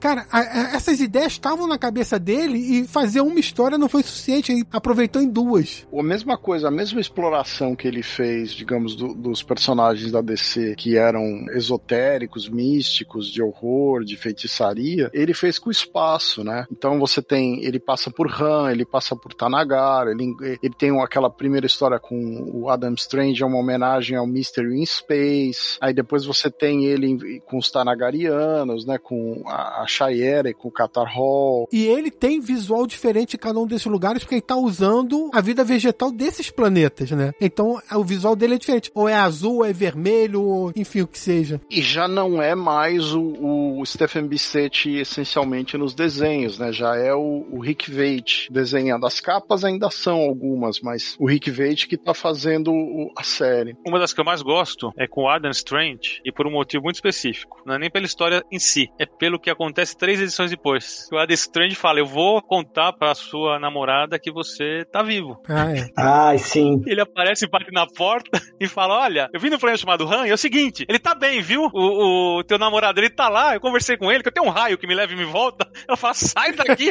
seu maluco! Porra, é sensacional isso. Tem a história com um personagem que é meio de novo Frankenstein, né? O do pai da Abigail que você tá falando? Eu acho que é. É, pai do Abigail, é ele, ele. Acho que é Gregory o nome dele. Ele fica parecendo mesmo o Frankenstein na, na, na história, né? O, o, monstro, na verdade, né? É, esse personagem é irmão do Arcane, que é o vilão, que é o tio da Abigail. E ele aparece lá na primeira série do Monstro do Pântano, acho que logo na segunda ou na terceira edição, quando o Arcane sequestra o Monstro do Pântano para trocar de corpo com ele, não sei o que. Ele tava preso lá num calabouço do castelo do cara. E é uma história que não aparece o Monstro do Pântano. Né? Que, aliás, não tem roteiro do Alan Moore essa história. É do Rick Veit essa história. Os créditos que eu tenho dessa história, é, do roteiro dessa história, tem o enredo é do John Totleben, depois você tem o Rick Veit, o Alan Moore e o Stephen Bissett creditados como parte do roteiro ou da trama. Tem, assim, plot do Alan Moore, mas o roteiro não é do Alan Moore, não foi ele que desenvolveu o plot e escreveu o roteiro. O que saiu aqui é a partir de enredo desenvolvido por Bissett, Totleben, Moore e Veit e o roteiro do Bissett. É isso aí, é isso aí. É, o script mesmo é do Bissett, exatamente. É uma história triste, triste, triste. E essa é antes do Amor Alienígena, que é aquela que a gente estava falando antes, que eles compuseram desse jeito. O Totleben ia desenhando, mandando pro Moore, e o Moore ia criando uma história em cima daquilo. Cara é louco, né? Mas são creditadas ao Alan Moore, não são, Og, essas duas histórias, né? Elas estão, por exemplo, nos encadenados, não são? Sim, tá na fase do Moore, estão com ele, porque ele participa também do plot. Que é isso que eles falavam antes, que eles tinham uma equipe que daí eles já estavam todo mundo meio jogando junto, assim. E o Moore era muito aberto à experimentação. E daí por isso que o Totleben sugeriu essa história. E, e isso era uma era pré-computador direito, né? Então ele pegava e fazia xerox com as coisas, passava fax para mandar, fazia recorte, usava. É, é, incrível, assim. Essa história, depois que eu li sobre ela, eu fiquei fãzaço. A história que a gente falou que aparece o monstro do pântano dentro do universo dos Novos Deus, com o Darkseid, é uma história escrita e desenhada pelo Rick Veit. Depois dessa, que é o número 62, o Alan Moore ainda escreve o 63 e o 64. São as duas últimas histórias que ele trabalha. Inclusive o 64, que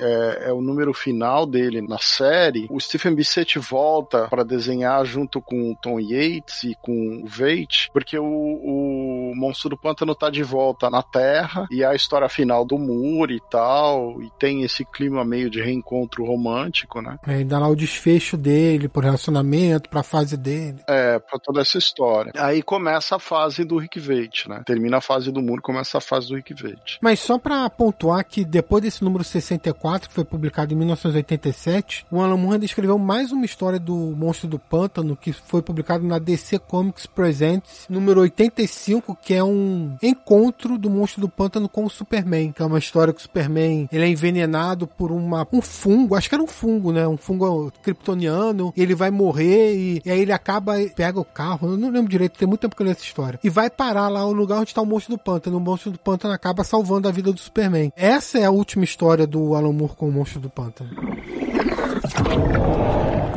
Agora, no começo do programa eu brinquei na apresentação do Og que ele foi o profissional brasileiro que mais teve este monstro nas mãos, né? Então, é, eu queria justamente falar sobre isso. Cara, a gente tá falando de um personagem, vou repetir, um personagem que, ah, hoje não tem um grande puta destaque no universo DC atual, né? Só que esta fase, nos últimos 10 anos, teve três publicações diferentes. Em 2014 saíram os seis primeiros volumes em papel jornal, em papel Pisa Bright. Em 2018 sai as mesmas seis edições em papel LWC e mais recentemente saíram as edições absolutas. Então, Og, você foi o editor desses três projetos. E aí eu queria que você contasse um pouquinho da produção, porque, por exemplo, quando você recebe a missão de, pô, eu vou editar o material do Alan Moore, né, cara? É o monstro putro do Alan Moore. Lá você já era leitor, né, em 2014, evidentemente. Sim, sim, já tinha. Cara, editar qualquer material do Alan Moore sempre dá um frio na barriga, né? Uhum. Porque. Primeiro, porque eu, eu acho que tem poucos caras dos quadrinhos que eu sou fã de verdade, assim, e o Moore é um desses caras. É, vocês sabem, né? Não preciso nem dizer, eu mostrei pra vocês o quadro do Moore que eu tenho aqui em casa, fica me olhando trabalhar. Então, dá um frio na barriga, assim, porque tu sempre quer fazer o, o melhor trabalho possível, né? E assim, o trabalho perfeito não existe, mas a gente quer entregar uma coisa que seja, tipo, uma qualidade massa pro leitor ler e poder curtir a história, assim. Eu acho que, modéstia à parte, a gente conseguiu isso no Monstro, assim. Mas é um trabalho, puta, difícil pra caralho. É, porque quando começa a primeira versão, ela foi toda retraduzida, confere? Sim, tudo retraduzido. Todo o material que a gente pegou, a gente retraduziu.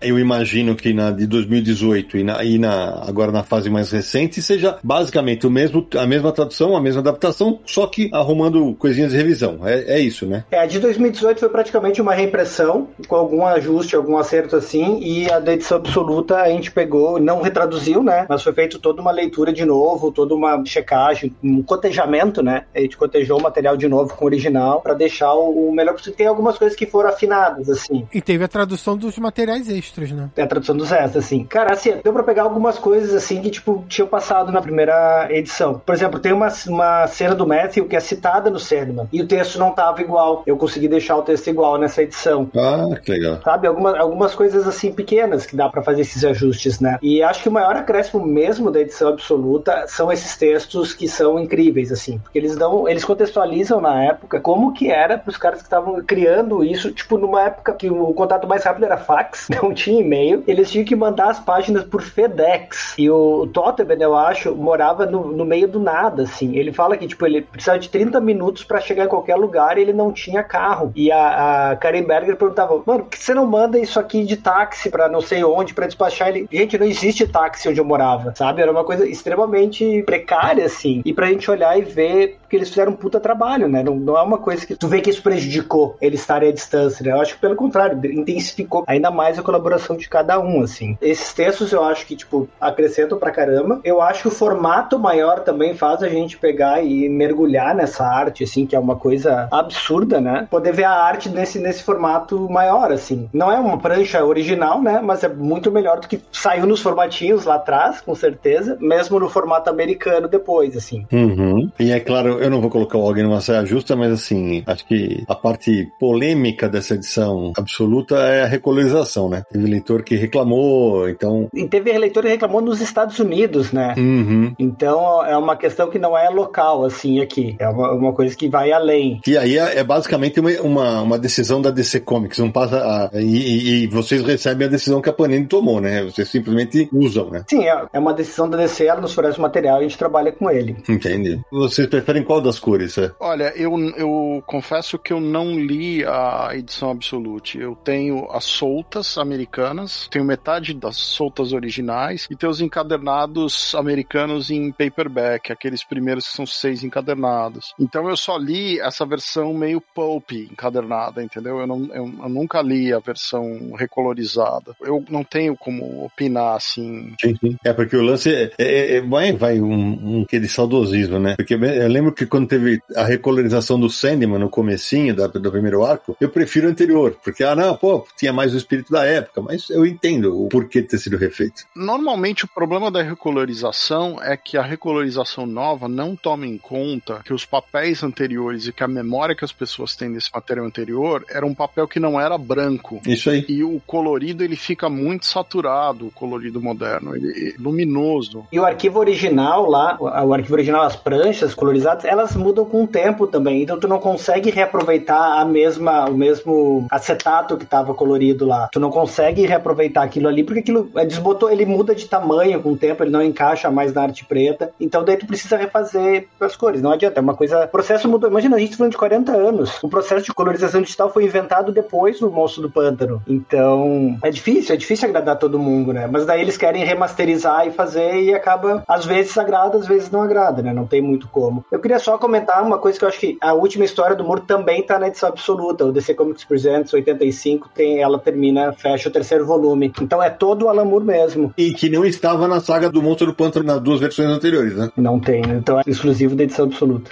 O Alan Moore saiu no número 64, mas só para deixar registrado que a série continuou e continuou por bastante tempo. Foi até o número 171, 1996. Depois do Rick Veit teve Jamie Delano, teve uma fase que o Dave McKean fazia capa. Mark Miller escreveu história. É, a série foi pra frente. É o que eu falei, ele colocou o personagem num panteão que ele não tava antes, velho. O monstro não pode deixar de ser publicado, é praticamente um Batman. É exatamente isso. Mostra a importância do trabalho que esse cara fez. E vamos lembrar que vai virar filme de novo, né? Porque o James Gunn anunciou o filme do Monstro do Pântano. E agora eu boto fé, hein? Ia virar série, né? Virou seriado, né? Antes da reformulação da DC, saiu um seriado na HBO Max, que teve só uma temporada. Eu vi bastante gente elogiando. Eu desisti muito rápido porque eu achei simplesmente terrível. O novo filme do Monstro do Pântano aí para esse universo DC que está sendo esquematizado pelo James Gunn vai ser dirigido pelo James Mangold, que é o diretor de Logan, aquele filme que inclusive tem confins do universo também sobre Logan. Verdade. Ah, e Samir, faltou dizer uma coisa. Enquanto tava saindo a republicação da saga em seis volumes já no papel melhor, em 2018, também teve Monstro do Pântano na coleção Eagle Moss, que era basicamente acho que o mesmo material, né? É, não, mas aí não era toda a fase do Alan Moore, era a, a lição de anatomia, era uma coisa bem selecionadas. Exatamente. Teve parte 1 e parte 2. Antes de terminar, eu queria só lembrar, assim, um ponto que eu acho que é vital, que quando a gente pensa na Vertigo como criação, assim, desse universo, e o Sandman e o, e o próprio Hellblazer, né, do revista do John Constantine, eu queria lembrar que, além do Moore introduzir o John Constantine e vários personagens ligados a ele, introduzir ele no universo DC, ele constrói as bases do que viria a ser o Sandman, porque ele pega o, o House of Mystery e o House of Secrets com o Caim e Abel, eles participam da crise, né, eles são importantes dentro da crise como observadores. Tem uma história da Abigail, onde ela é obrigada a escolher se ela quer descobrir um segredo ou um mistério, e isso tem a ver com a origem moderna do monstro do pântano que o Moore criou. Então, assim, ele aproveita, além daquela menção que a gente já falou da convenção dos serial killers aqui, a própria ideia da história do Pogo, desenhada pelo Sean McManus, me lembra muito de um jogo de você, que também é desenhado pelo Sean McManus. Não é a mesma proposta, mas esse tipo de homenagem que foi feita e o tipo de adaptação que foi feita me faz lembrar muito. Então, assim, eu diria que é impossível de você falar, pensar na Vertigo, mesmo com o Neil Gaiman talvez sendo o maior nome da Vertigo ali, sem você pensar no que o Alan Moore construiu para chegar lá. Ah, com certeza. Concordo. Eu quero concordar muito contigo isso, que não existe Vertigo sem o Alan Moore, sem o Monstro do Pântano, sem House of Secrets e House of Mystery também, né? A gente tem que olhar pra trás, assim, pra ver onde que começaram a surgir esse tipo de narrativa, assim. E ali, quando juntou a Karen Berger com o Moore, só deu bom. É verdade. E olha, antes da gente encerrar, olha que curioso. A matéria que eu já citei aqui do, do Ricardo Malta, é 2011, ele terminava assim, ó. Espera-se que 20 anos após a conclusão na- da sua primeira publicação no Brasil, alguma editora se disponha a publicar novamente esse clássico dos quadrinhos por aqui. Veja, depois dessa matéria, saiu três vezes. O que mostra o tanto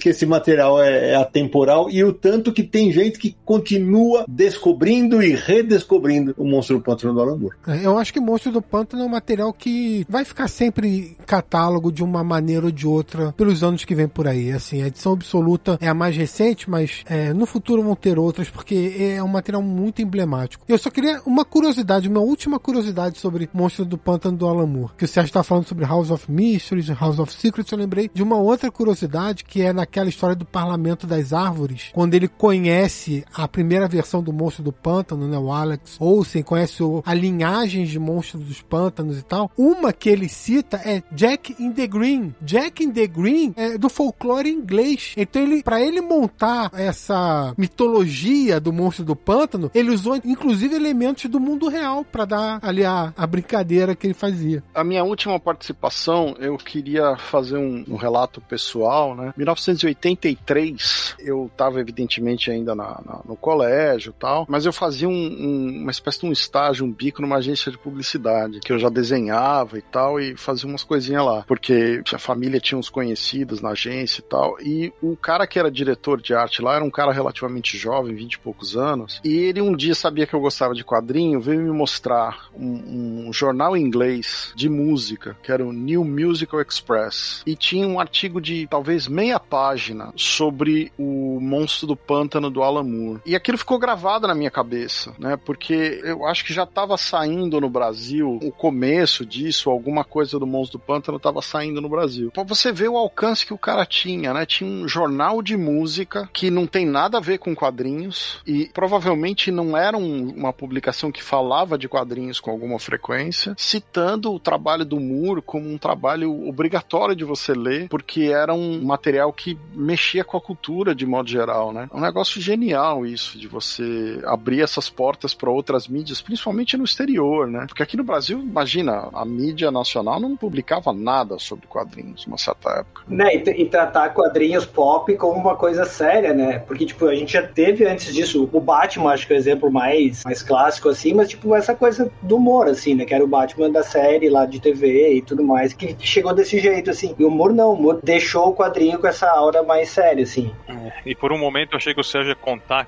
aquela vez que ele comeu um inhame. é, é.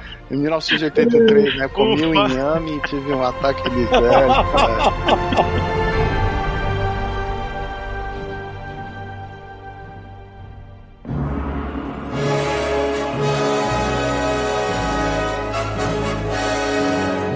Cara, que papo espetacular que eu vou te falar, a última vez que eu reli a saga foi em 2014, quando saiu a primeira compilação da Panini. Eu comprei Verme, que sou os absolutos, estão aqui guardados. Vou me obrigar a ler de novo, porque depois dessa conversa aqui, ainda mais o Og falando dos extras, eu vou querer saber dessas informações adicionais. Samina Leato, antes de terminarmos aqueles contatos marotos para quem quiser encontrar o Conflito do Universo e o Universo HQ nessa internet cheia de amor. Essa internet pantanosa, você consegue navegar com facilidade no Confins do Universo. Acesse acesse podcast.universohq.com para todos os 199 episódios. Então falta um pro episódio 200. O que vai acontecer no episódio 200? Ainda não sei. Nem eu sei.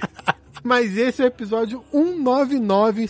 Cara, dá pra fazer uma bela. Se você tá conhecendo a gente agora, olha que maratona maravilhosa pra fazer, cara. 199 episódios. Eu sugiro que faça essa maratona. Sendo que a média é de uma hora e meia, uma hora e quarenta e cinco. A média, hein? Imagina. Ah, que um por dia tá tranquilo, quase um ano inteiro de Confins no Universo. Aliás, depois de comer um inhame, fica melhor ainda. São só 12 dias e meio escutando o podcast direto. Só isso. Sem dormir. Sem dormir, sem nada. 12 dias e meio direto. Ó, iTunes também estamos lá. Acesse esse encontro no iTunes, procure lá com fins do universo, assine o feed, deixe seu comentário e tudo mais. Streamings de música, Spotify, Deezer, Amazon Music também tem confins do universo. Você pode seguir o podcast por lá para receber os novos episódios. Mande aí sugestões, perguntas, críticas, elogios e tudo mais para podcast@universohq.com. E o site, claro, universohq.com, site maravilhoso de quadrinhos que existe há 24 anos. Você pode nos seguir nas redes sociais: Facebook, Twitter, Instagram, Blue Sky, Esqueci o outro. Threads, não. Threads, exatamente, não. Os Threads. Estamos por lá também, então siga o Universo HQ nas redes sociais para sempre ficar por dentro. A gente tá sempre postando lá as novidades. E o nosso canal no YouTube, né? youtube.com.br Universo HQ. Nossas lives de segunda-feira estão lá, sempre pinta vídeo. Então siga por lá também e curta nossos vídeos. E compartilhe também. E para finalizar, relembrando, pessoal, catarse.me barra Universo HQ. Campanha importantíssima pra gente. A gente sempre agradece muito a todos os nossos nossos apoiadores. Se você quiser ser um deles também, acesse lá e nos apoie. É isso aí. Ô Samir, você falou da, do canal do Universal aqui. Vou chamar o Og para fazer uma resenha com a gente de um quadrinho que ele gosta. Vai, logo, logo ele vai estar com a gente, hein? Fica, já fica a dica. Já teve quadrinho da editora dele resenhada. Isso já, é verdade, é verdade. Já tô aceitando o convite aí. Vamos lá. Então já tá, já tá convidado. Vamos, já vou avisar qual vai ser a data. Se prepara. Og, pô, brigadaço de ter topado gravar esse episódio tão marcante pra gente, tão gostoso contar a tua experiência experiência na produção e também do teu lado de fã dessa saga tão incrível, né? Ah, eu que agradeço o convite, sempre massa poder falar de quadrinhos, ainda mais falar do, do Muro e do Monstro do Pântano, não tinha nem como dizer não, você viu, né? Você, perguntou, eu concordei na na hora, não pirei para dar resposta depois. Então é isso, agradeço demais o papo, as informações. É, é uma pena, assim, que a gente não consegue lembrar de tudo, porque tem muita coisa do Alan Moore, então eu recomendo que quem não leu ainda leia. Eu acho que vou seguir a dica do Sidão, eu vou pegar um dia para ler como leitor mesmo, porque a, a leitura editando é, é, outra coisa, tu não consegue simplesmente pegar e entrar na história só, né? Então eu acho que eu vou seguir depois aqui, vou pegar e vou finalmente ler o Monstro Panta depois de tanto tempo como leitor. Marcelo Naranjo, suas despedidas. Opa, obrigado ao nosso convidado, obrigado, Og, obrigado aos ouvintes, obrigado ao pessoal do Universo HQ e eu vou, tô riscando aqui da minha lista porque está entre os meus quadrinhos favoritos e foi muito bom ter gravado um episódio sobre ele. É isso aí. Sérgio, você? Olha, eu reli essa semana para fazer o programa, fazia várias, vários anos que eu não li o material, então foi, foi muito gostoso e foi divertidíssimo participar do papo, né? O, o até conhecer aí as, as questões de bastidores que o Og trouxe, porque eu não li as edições do Absolute, então foi muito curioso para mim e então foi muito agradável mesmo estar com vocês e conversar desse personagem que eu gosto muito. Não leu, mas deu de presente seu irmão. Você leu o primeiro, se não me engano, né? Não, eu, eu o Absolute não. Eu comprei três ou quatro dessas edições Absolute dei de presente pro meu irmão, é verdade. Que beleza, olha aí. Tá vendo, Aliato? Rapaz, eu tenho certeza que um monte de gente tá vibrando nesse momento, porque a gente já recebeu vários pedidos para fazer um programa sobre o monstro do pântano do Alan Moore. O Alan Moore, que pra mim é o melhor escritor de quadrinhos. Aí, foi categórico agora. De verdade, eu tenho um carinho muito grande pelos trabalhos do Alan Moore. É, o cara tem uma, uma capacidade incrível. E ouço o programa que a gente fez sobre ele, é um programa muito legal também. E foi muito bom falar sobre o monstro do pântano. Valeu pela participação, a Yogi, que acrescentou demais no papo. Bacana, bacana saber que o Samir é o segundo maior fã do Alan Moore. Fiquei feliz agora saber.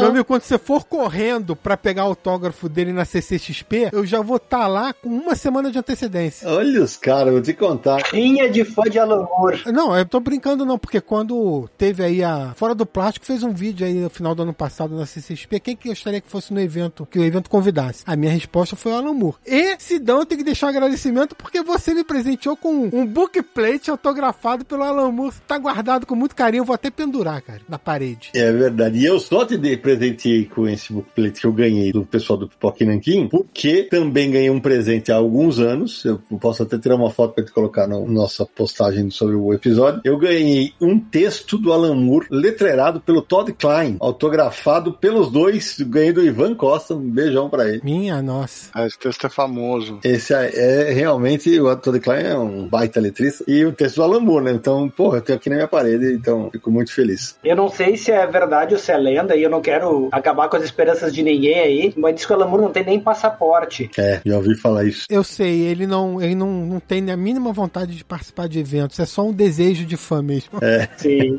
é isso aí. Bom, eu vou terminar agradecendo a todo mundo que nos apoia, ao Samir, ao Sérgio Naranjo e ao Og, puta participação gostosa, legal pra caramba. E que delícia que foi relembrar essa fase, né, que como o Samir disse durante o programa, continua atualíssima. E aí eu vou pedir perdão pelo trocadilho e torcer para que essa fase continue espalhando frutos e plantando sementes na cabeça de tantos leitores mundo afora. E a gente se encontra no próximo episódio de Confins do Universo!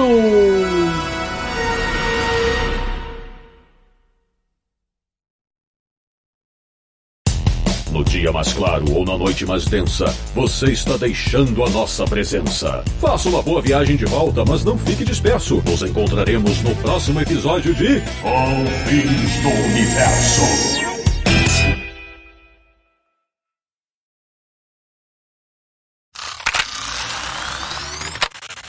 Continua lá no Tatuapé, mas agora é na rua Coelho Lisboa, Passou uma moto bem alta. Sexta-feira é fogo porque. Não, não deu pra ouvir, não deu pra ouvir. Ah, não? Que bom. É que sexta-feira é dia de entrega de pizza, aí não para, né? É. Isso que a pizza de vocês é ruim, só pra ir pros Só pra ir pros É nada. Quando você vem em Petrópolis, eu vou te levar num lugar legal pra comer umas pizzas diferentes. É ruim. O Arcane tá acabando com o monstro do pântano, o monstro do fugindo, fugindo, fugindo, ele grita lá, você vai, aí, vai quando tá fugindo? Não adianta. Tom Holland, ele... É... Tom Holland? Tom Holland é ator do Homem-Aranha. Você botou o Homem-Aranha pra Eposetas, foi de propósito, foi de propósito. Eu tô com multiverso na cabeça.